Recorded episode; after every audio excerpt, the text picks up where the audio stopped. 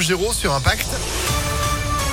Le temps de retrouver la météo. On a des nouvelles du soleil, Sandrine, ou pas Ah, Il est aux abonnés absents. Ah oui, bah oui, bah là pour le coup, ça peut-être bien qu'ils reviennent quand même. On fait le point complet juste après l'info avec vous. Bonjour. Bonjour Phil, bonjour à tous. À la une, ce revirement au procès d'une mère soupçonnée d'avoir tué ses deux fillettes dans une gendarmerie de Limonest il y a trois ans, alors qu'elle a toujours nié les faits. Elle a avoué sa responsabilité ce matin devant la cour d'assises de Lyon. Elle dit avoir, je cite, provoqué cet accident. Le verdict est attendu demain. Une brigade de police spécialisée pour le quartier de la Guillotière. Elle sera composée de 31 policiers expérimentés et mise en place en février. En attendant, des CRS seront mobilisés, c'est ce qu'annonce le préfet, pour apporter le calme définitivement dans ce quartier de Lyon.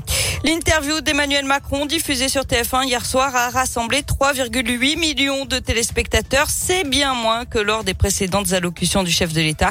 Pendant deux heures, le président de la République a notamment exposé son bilan du quinquennat, parlé de projection du pays sur 10 ans, de la réforme des retraites, mais il ne s'est pas clairement présenté comme candidat à sa propre réélection. 3150 classes définitives euh, actuellement fermées pardon en France en raison de l'épidémie de Covid-19, un chiffre stable selon euh, le ministère de l'Éducation nationale.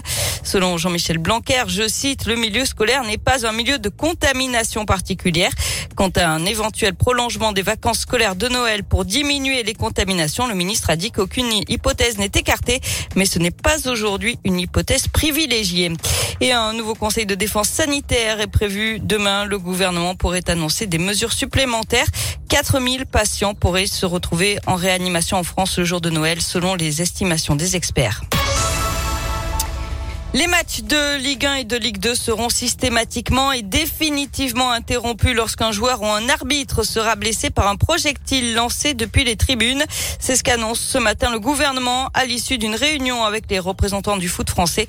En cas d'incident dans un stade, une cellule de crise devra se prononcer en 30 minutes maximum sur le sort du match.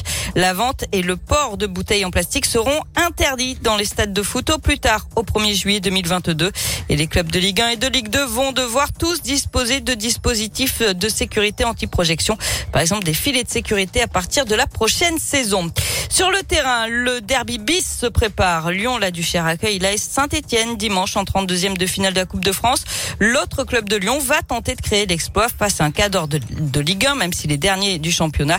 L'événement sera scruté de près par les autorités pour éviter tout débordement avec un dispositif de sécurité important, Valentin Chenard. Oui, ce sont en tout 110 vigiles et deux camions de CRS qui seront présents aux abords du stade pour que la rencontre se passe dans les meilleures conditions possibles.